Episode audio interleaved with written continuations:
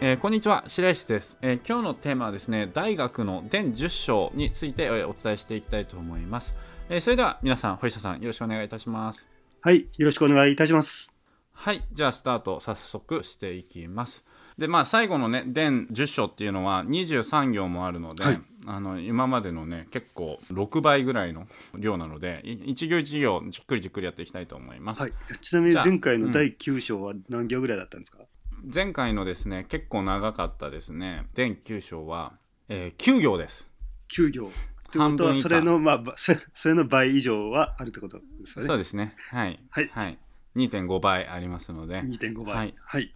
お願いします。はい。えー、いわゆる天下を平らかにするはその国を治むるにありとは、えー、神老を老として民公に起こり神長を長として民帝に起こり神子を憐れみて民背かずとあります。えーまあ、つまりその天下をその平らかにする平和にするのが結局その国を治むることにあるっていうことっていうのは、まあ、上に立つ君主っていうものがその国の老人を敬って大切にするっていうことをすればですね、まあ、この民たちもその親孝行の気持ちっていうものが引き起こりますし上に立つ君主の人たちがその国の年長者の方々を敬えばですね、えー、民衆も感化されて、えー、従順になってですね兄弟仲良くというかですね、えー、弟はお兄さんを尊敬してっていうようなものだったりとか、え、目上の人に対する尊敬っていうものが起こります。上に立つ君主が、まあ、孤児だったりとかあるいはその独り者に対して憐れんで、え、まあ、慈悲を与えるっていうことをすればですね、まあ、民衆も感化されて、え、人を慈しむようになりまあ、その背くだったりとか、えー、そういったことが、えー、なくなっていきますと。ここをもってですね、君主は決起の道あるなりと書かれています。こういうわけであるから、その優れたリーダーだったり、上に立つ人っていうものは、自分の心っていうものを、まあ、物差しとして、えー、人々を治めたり、えー、生きていくっていうような道っていうものを、その進んでいくべきであると言っています。で、それはどういうことかってことですけれども、えー、まあその自分よりもその目上の人だったり上の人がすることがその嫌だなと思っていることをもってですねその下の人をその使ったりとかすることがないようにしましょうと。で下の人をその憎むところ、まあ、下の人のこういうところ嫌だなとかね目下の人のこういうところ嫌だなっていうところを真似してというか持って自分のその目上の人に使えるっていうことをはやめましょうと。えー、そして前に憎むところを持って後ろに先立つなかれ後ろに憎むところを持って前に従うなかれとあります。これはまあ前先に進んでいる人たちや先人たちのその嫌だなと思うところをお手本として真似をして自分も何て言うのかなその前に行った時にその後ろに対して見せる背中っていうのが前の嫌だなっていう背中と同じようなその背中をそのするっていうことをしないようにしましょうと。でまたそのなんか後ろについてくる人たちのその嫌だなっていうそういうところがあるものと同じようなことをして前の人にその従うっていうこともするのはやめましょうとあ右の人が嫌だなと思うことをと同じようにして左の人と交わるっていうことをやめましょう。左の人が嫌だなと思うところを持って、えー、右の人と交わることをやめましょう。これをこれ、えー、結句の道というと。まあ、その自分のその心を物差しとして、えー、その自分のその人生だったり生き方だったりとか歩み方だったりとかっていうものをその進んでいくっていうのが結句の道なんですよと。この司教死に曰く楽しき君子は民の父母と民の好むところはこれを好み民の憎むところはこれを憎む、えー、これをこれ民の父母というとあります。えまあ、司教の中で言われていることですけれども楽しいめでたいその君子やリーダーっていうのは、まあ、民の父母であると。でこの民の父母っていうのは人々の好むところっていうのはやはり自分も好んで、まあ、人々が憎むところっていうのはやはりその自分も憎むと、えー、それがこの民の父母というものです。民のお父さんお母さんというものです、えー、死に曰くせったるかの難産。これ石ガンガンたりかくかくたる死因民ともに難事を見ると、えー、国を保つ者はもって慎まざるべからず。壁すればすなわち天下の陸となる。と書かれています。また司教に曰くですね、えー、この南山っていう場所はですねもう石がもうガンガンともうすごく立派に備え立っていてな立っています。それと同じように非常な権力を持った、え、シーンというですね、え、方がいるんですけれども光り輝いていてで民は皆シーンさんのことを見ていますと。国を治めるものやいろんな人々の上に立つものっていうものはこういうわけですので慎まないということがあっていいわけはありませんと。そして何かまあひいきしたりだったりとか偏ったりとかすると天下をけなすことになるというか天下を恥ずかしめることになる天下を殺すことになりますと。はい次でいきます。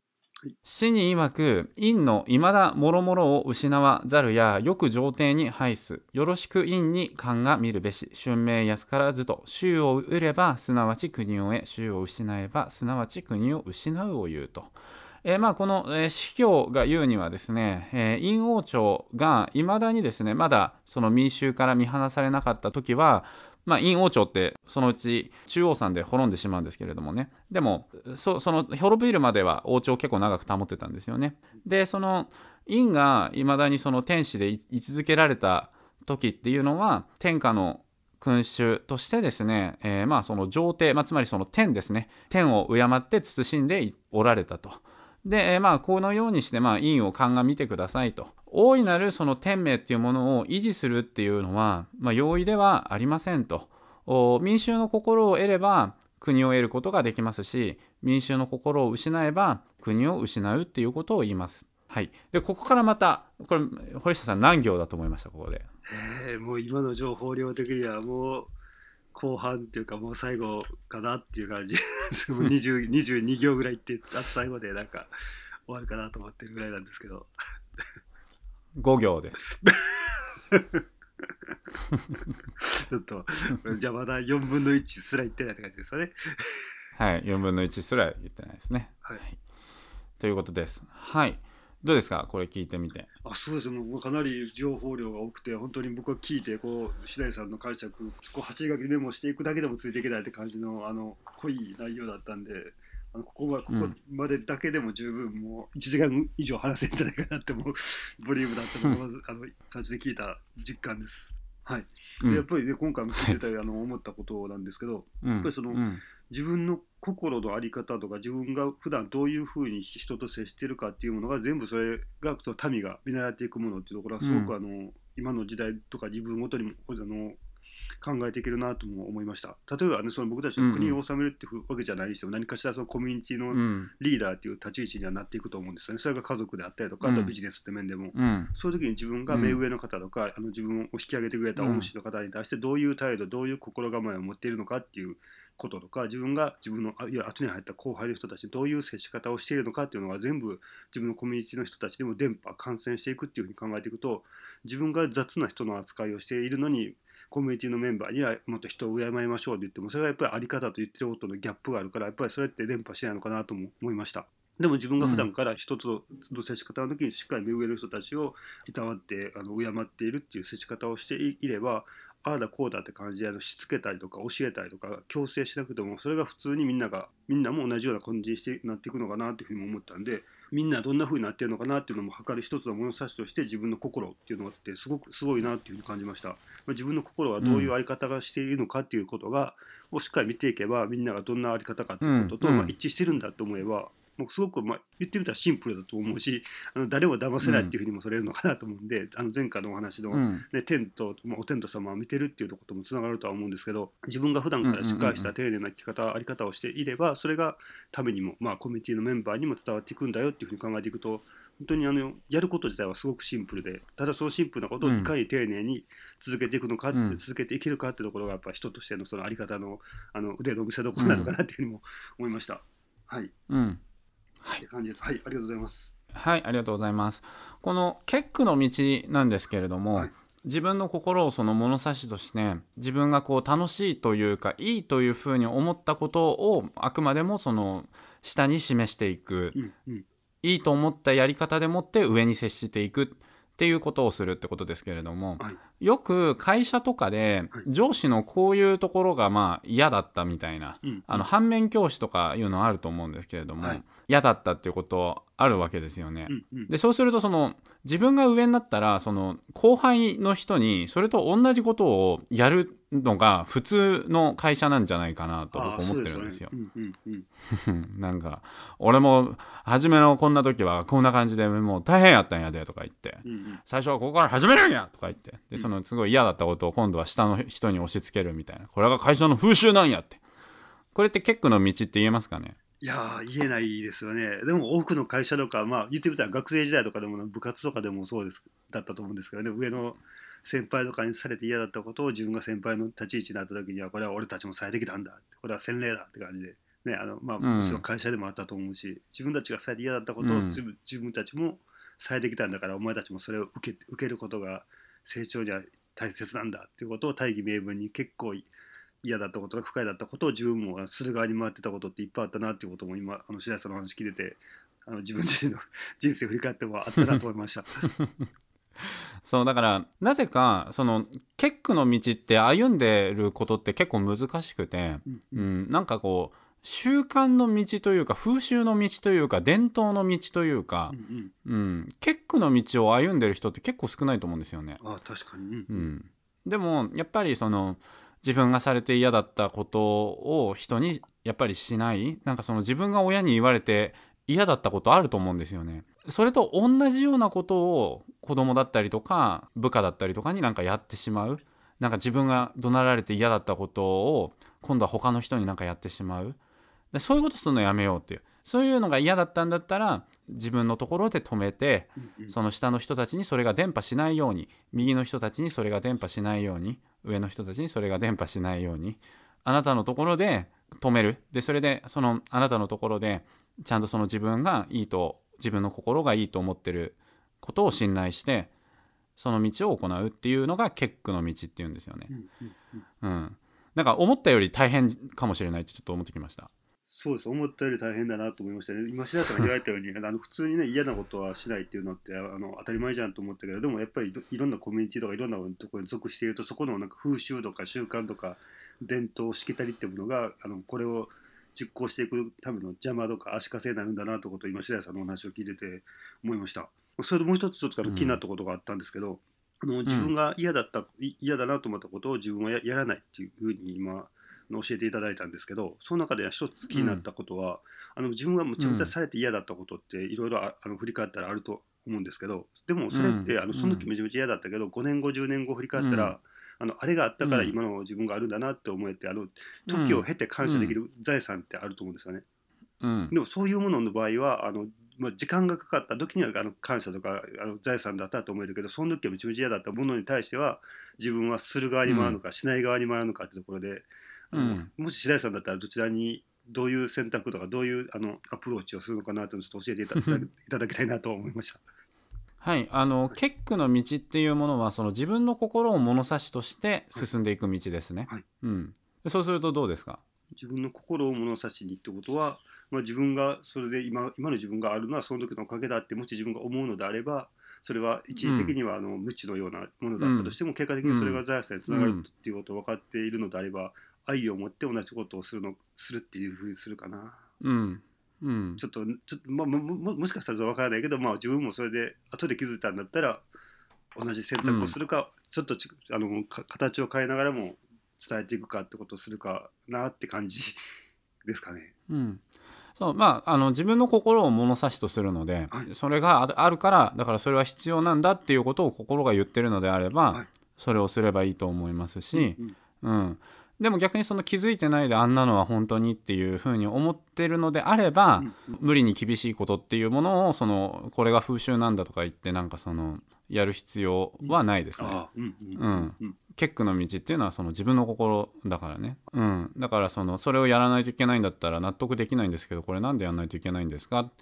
てちゃんと聞いて納得できたらややればいいし納得できなかったらすいませんけどちょっと納得できませんっつってやらない方がいい。あこれ会社でいると相当面倒くさいやつですよね。そうですね。面倒くさいやつって思っちゃいまますよね。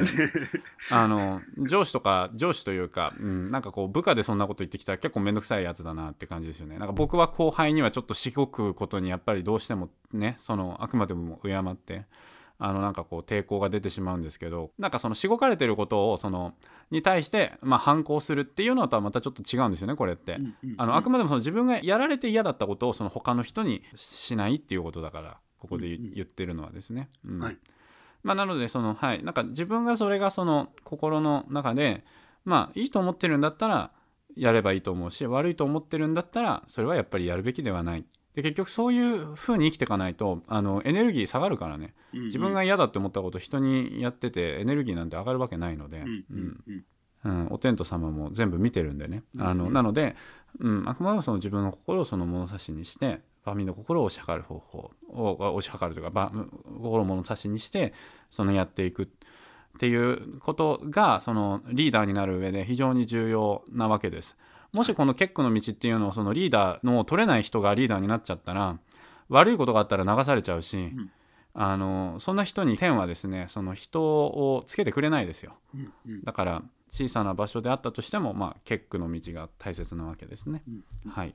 て感じなんですけどどうですかね？はいあの白石さんのあのお話聞かせていただいてかなりあの自分の中でもあのすっきりしてきました。やっぱりその結局自分が必要と思えばやればいいっていうことと、うんうん、いいと思えばやればいいし嫌だなと思うことをやらない。っていうのを教えていただいてやっぱりその嫌なことをやった時にエネルギーが下がってしまうっていうのも本当そうだなと思ったんで自分が何か違うなと思いながらも、ね、迷いとか戸惑い後ろめたさがありながらでもこれはみんながやってきたことなんだって感じであの頭で言い聞かせた上でやってもその後のなんかエネルギーの浪費っぷりって半端ないなってことは今までの人生振り返ってもらったんで自分が何か違うなって違和感を感じてたりなんか嫌だなと思っているのにそれを自分がやるっていうことはしないって決めるだけですごくシンプルだなとも思いました。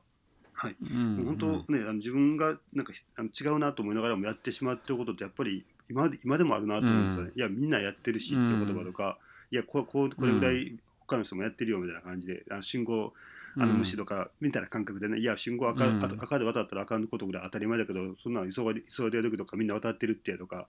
いう形でなんか、うん、みんなもやってるっていうのを理由に なんかあの自分の中ではちょっとグレーかなと思ってることにちょっとこうあの足を踏み入れてしまう時って今でもあるかなと思うんで、まあ、そういう時にみんながやってるやってない関係なく自分がそれの嫌だなと思うんだったらもうしないやらない人にも言わないっていうふうにしていきたいなっていうふうに思いました。うん、はい、はい、ありがとうございます。はい、まあ自分が嫌だったことはやらせないし、うん。うん、自分が嫌だったことで相手に接しないっていうところですね。はい、うん、でまあその自分そうですねはいまあその特にこのこれから求められるその人物像っていうのは数学ができる人だったりとか理科ができる人とかったりとか国語の点数がいい人じゃないんですよね。これからその求められる人っていうのはもうその人工知能とかが発達していくわけですから人間としてのその心がその綺麗だったり同調する気持ちがあったりとかの人がやっぱり求められるんですよね。それは人工知能でまだできないところだから。でそのためにはやっぱりこういったその教えっていうものをその体得するべきだし。だから結局その道具とか知能っていうのはもうどんどん道具としてできてくるんでそれを本当にそのいい方向に使っていくことができる人がリーダーになり得るかどうかっていうところが問題になってくるんですよ。だからその僕たちはその心を磨くっていうことをその就寝していかないとなんか変ななんかその技術とか資格とかまあものによっては別にいいと思うんですけど取っていったとしてもそれ機械にとって変わられることがあるものであって必ずしも収入収入っていうのかなそのキャリアに結びつかない時代になってきてるんでなので心を磨くっていうことはすごく重要です。なのでまあこういったものを本当にそのなんか昔の古い漢文苦手で嫌いにならないであの、うん、なんか今こそ本当に必要だなって思ってますので洗脳の道というかそういったものをですね一緒にやっていきたいと思ってます。で、えっと、次にですね適すればすなわち天下の陸となるとかですねまあなんかあの私もですね結構ね癖しちゃったりとかしてる部分あるなって思うんですけれどもなんか上の人間として、えー、なんかちょっとその付き合いが長いからとか前からの付き合いからとかでちょっとなんか優遇して一緒に他のところ飲みに行っちゃったりとかなんかこう癖しちゃうことあるんですよね、うん、うん、でもそれって天からすると背いてるんですよね。やっぱりその平等かつ公正にっていうことをしていかないといけないので。でなんかこうクレームで文句が強い人がいたらその人にだけ例外でとかっていうのもやっぱりちょっと癖してると思うんですよね。でそういうのもやっぱりうんなんかあんまり良くないなと思います。まあ天下の陸となってるわけですよ。うん、なので、うん、そういうことは、まあ、あの上の方に立つ人はあのややるとあのよろしくないですよっていうことを、まあ、ちょっと自分自身がちょっと言い聞かせる意味も込めてですね、思ったのであってでそれで陰の時代ですね未だ諸々を失わざるやよく上帝に拝すということでその天に対してその礼を行ったりだったりとかっていうことをしていた時代陰っていうのは未だにその天下国家っていうものを治めていることができましたと。でそれを全く天だったり神だったりそういったものの信仰をなくしたらもう一気に崩れたっていうねそういう話でも逆に言うとあるんですけれどもじゃあそういう意味で天皇陛下125代続いていてねでそれでその天皇陛下はすごく財産があった時もありましたし逆にそのすごく粗末な、えー、室町時代とかあるいはその江戸時代とかですね誰も覚えてないんじゃないかぐらいの時代っていうのもあったんですよね。でもそれでもその天皇陛下は苦しい時代っていうのかな要はあんまりその貧困な時代っていうんですかねあんまり豪華な建物とかでもなく誰からも慕われてるとかなんかすごい慕われてるとかでもなくそれでもなんかこうつつましくあの上帝を拝して、まあ、天というか神というかをあの拝して日本の世界のあの人々が豊かに過ごすことができますようにっていうことをひたすらお祈りしていただいてでそれで逆にその明治時代とかになってくるとすごく実はあの皇室にお金とかが入ってくるようになってきてたわけなんですけれどもそれでも明治天皇はベッドもなく暖房もない執務室でそれで梅干しご飯食べてるみたいなね。そういうリーダーがいるんですよ。もう本当に本当にもうなんかもうも極地っていう感じなんですけれどもでやっぱり125代続いてるわけですよね、まあ、ちょっとこれからちょっとどうなるのかっていうのはちょっと私すごい心配でいなくなられたら日本日本人って一体何をもって日本人にするんだろうみたいな感じでちょっと結構心配なんですけどね、うん。うん、まあそれはともかくとしてでもやっぱりそのずっとその状態を廃止ということでまあ続いていたっていうところがまあやはりそのあの反映するっていうところでやっぱりすごく大切なことなんじゃないかなと思います。でまあ日本はその戦後ねあの神道は破壊されましたので神様だったりとかそういったものはもうオカルトみたいな感じになってしまいましたけれどもこのまあ私もすごいなんかお金稼いだ時とかにやっぱりその道をちょっと踏み外したりとかしたこともあったのでわかるんですけれども結局やっぱりねその天とかそういったものを排してないとですね盤石なその基盤でこう歩き続けることってそんなに簡単なことではないなって思いますね。バレなきゃいいってやっぱ思っちゃうんで、あの見てなきゃいい旅の恥は書き捨てみたいな感じで思っちゃうんで、傲慢になっちゃうんですよね。なんかこう俺がなんか全てをこう支配みたいな。なんか俺が全てなんか全部俺のおかげみたいな、うん、なんかこうバレないとこでやればいいっていう思考だけじゃなくてなんかそれもその自分が与えられたものであってっていう謙虚な気持ちが忘れて、えー、しまうので、うん。まあ、私は最近ねあの神棚とかでその毎日お祈りとかしてるんですけれどもあの、まあ、皆さんもね神様というか天というかなんかちょっとそういったものっていうのが本当にあるんじゃないかなと、あのなんかこう思ってもらいたいなと思ってるんですね、うん、そうしないとこれからその礼儀作法だったりとかに入ってくるんですけれども、うん、その礼儀っていうのも結局そういった天とかそういう概念がないと完璧に入らないんですよねどうしても。まあ、なので、うん、本当にマナーがある人とかそういう人っていうのは、まあ、やっぱり形式上のものをやっぱり信じてるというかあるっていう風な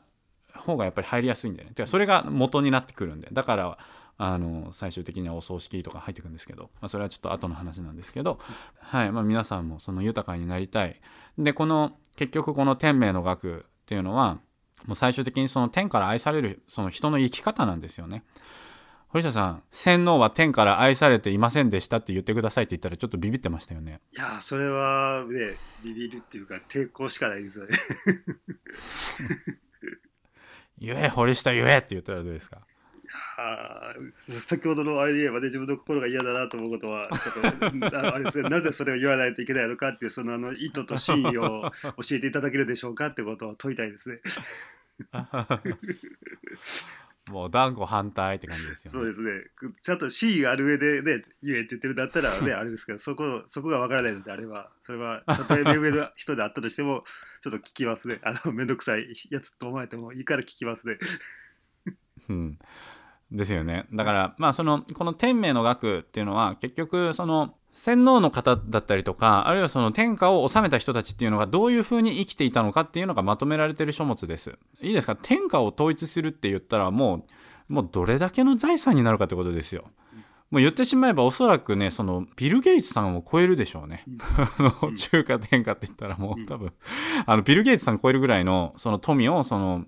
得ていた人たちがどういう生き方をしていたか。でそれはそういう生き方をしていたことによってその富が入ってきた天がら愛されたっていうそういう感じの学問なんですよねこれって実は。まあ、なので、まあ、こういったことをやっていくと一時的にはねあいつ生意気だぜとか結句の道って思ってそれで言われたけどでもまあその自分はそこでやらないで止める。まあここで言うとそうですよね。止める。っていうことをまあしていった時になんかこう容量悪く生きてるんじゃないかとか思われることもあるかと思うんですけれどもねでも最終的にはそういった生き方をしていくことの方がですねつながるんで、まあ、短期的に見るっていうことではなくそういう尺度で生きていく。人の場所に心を落ち着けるっていうことをですねあなたの生き方としてやってみるっていうことを主体としてやっていくとあの最終的にそれが返ってくるんでね子孫の繁栄につながるんで、まあ、ちょっとそういうのを考えながらこれからも進めていければなと思います。まあ、というわけで今回はですねちょっと5で一旦止めさせていただきたいと思います。はい、はいえーなので、えーまあ、今回のクエストとしては今回の話の感想や気づきとかをシェアしていただければと思います。堀田さん最後に何かありますでしょうか？そうです今回もあの貴重なあの深いお話ありがとうございます。はいでやっぱり今回ねその自分の在り方自体がその周りの人にも伝播していくっていうところとかのお話とかもあったと思うしあとやっぱ違うなと思うこととかはあのやらないと決めることもすごい大事だなってこともあのいろいろ教えていただいたと思います。でその上で、あのね、最近僕のなんか自分の事例一つあったなってことを思い出したんですけどあの今、うん。いろんな人たちとこう関わりながらビジネスやっていってるんですけどその中で一つあの関わって、まあ、ちょっと付き合い長い方にあのお仕事手伝ってって言われたことがあったんですけどね、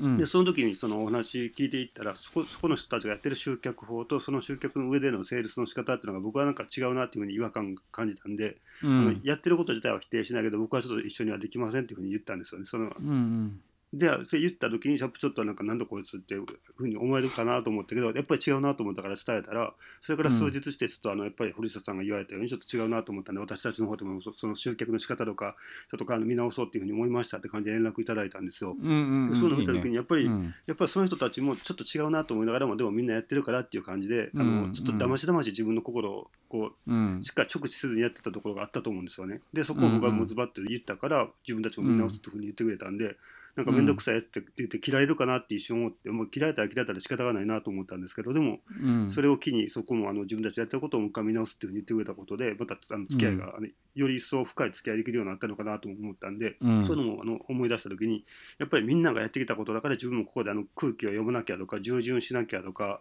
しきたりだからとか伝統だからとか、そういう言葉でなんかあの言葉は悪いけど悪しき風習をちょっと直視せずにうん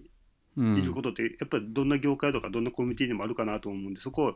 なんかあのしっかりあの相手の方を敬いながらスパッとちゃんと言うっていうのはすごく大事だなっていうふうにも思いました。でもね、今回本当白井さんからたくさんのことを教えていただいてまだまだ自分もできてないこととかあの意識してる時にはできてるけどちょっと気を抜いたらできてないこともいっぱいあったんでそういうところもしっかりあのふ普段からできるようにしていってそれをあのみんなにもね見習ってもらえるようなそういうやり方をしていきたいなとも思いました。ね、特にね今回あの白井さんがあの伝えてくれた中でこれからの時代のキーワードかなと思った言葉がああったんですけど、うん。これから求められる人は、その頭がいい人とかよりも心が綺麗で心を磨き続けている人っていうのがやっぱりうん。本当キーワードかなと思ったんで、やっぱり僕たちが起業した頃って人よりも知らない知識を持っていることで、まあ、アドバンテージっていう形でちょっとあの教える側影響力権威っていうものを、まあ、手に入れ、まあ、ポジションを取りやすかった時代だと思うんですけど今って学んだことをすぐにみんながアウトプットするし、比較的安価でいろんな情報が出回ったり下手したら無料でもいろんな情報があるんであのうん。人よりもたくさんの知識情報を持っているからっていうじ理由だけで上に立つってやっぱ難しい時代だと思うし、うん。一時的な、うん。あの上に立ててもすぐにそれが浸透するんであの長期的に上を居続けようと思うと、本当にむかなり難しいと思うんですよ。知識欲だけで上に立とうと思ったら、うん。でもそういうのを考えていった時に白田さんが言ったように心が綺麗な状態心を磨いている状態をしていくことで人に影響力を与えれてそのうん天下を取れる、まあ、コミュニティのリーダーになれるというふうに考えていくと本当にやることってすごくシンプルだなとも思いました。まあ、もちろんね、うん。その学ぶってこと自体はやっぱりすごくだ大事なことだと思うからそこはやっていくってことは大前提だけどそれをしながらしっかり心を磨くってこともねこれからあのやっていきたいなとも思いました今回も貴重なお話聞かせていただいてありがとうございます、こちらこそありがとうございます。でまあ今ねあの堀下さんが言ってることは否定しないけれども、なんか私はっていうことで相手が改心したわけですよね。それは本当にそのとても素晴らしいことされたと思います。でこういうのをあの本当の意味で徳を積むっていうことだと思うんですよね。不義不道徳に陥ろうとされている方を改心させてあげることって目先の利益をもしかしたらその人たち逃したかもしれないけどはい長期的に考えるとその人たち救われたんですよ。うんうん。うん、だから本当に非常に素晴らしいことをやられたと思います。で逆にそのここういう学問でその道理とかそういったものを学んでおかないと、何が正しくて何が正しくないか分かんないですよねリーダーとして。そうですね。うんうん。うん、だからそれはいいよとかそれは悪いよとかその子供にお伝えすることとかに関してもやっぱりなんかこうアドバイスできないんですよね。うんだからあの教育者だったりリーダーだったりっていうのはこういうのを学んでいかないとなんか本当にあの人を正しい方向に導けなくなっちゃったりするんでなんか本当に あの学ばれてよかったんじゃないかなと思いますしね。はいあのまあ、堀下さんはいいことでした。あいえ、はい白石さんとこうして対談あのさせていただいているおかげで言えたなと思うんで、もしそれ、あの白石さん からこういう教えをなかったら、やっぱりそこでちょっと違うなと思いながらもやってた方が、やっぱり自分の収入面ではやっぱりあの安定するし、そしてから稼げるってことだけは確かなんで、ここで変なこと言ってしまったら、その人たちと縁が来てる時点で、やっぱ一つのその収入の柱が途絶えてしまうっていう恐怖もあるわけなんで、やっぱりあのこういう教えを学んでなかったら、あのいやへ下手なこと言ってギクシャクしてしまったら、あの一個仕事が減るよなって感じで、だましだましやってしまってたかもしれないなとも思うんで、そういうのを踏まえて考えていくと、やっぱ白谷さんからこうやって毎日いろんな知識のシャワーとこれ教えっていうのをね、あの浴びさせてもらってるおかげでちゃんと言えたのかなと思うんで、本当白谷さんは様々でございます。いえいえ、とんでもないです。はい、はい嬉しく思います。ははいい、私も頑張ります。はい。はい、というわけで、もう今回は以上になります、えー本日も最後までお付き合いいただきまして、本当にありがとうございました。はい、ありがとうございました。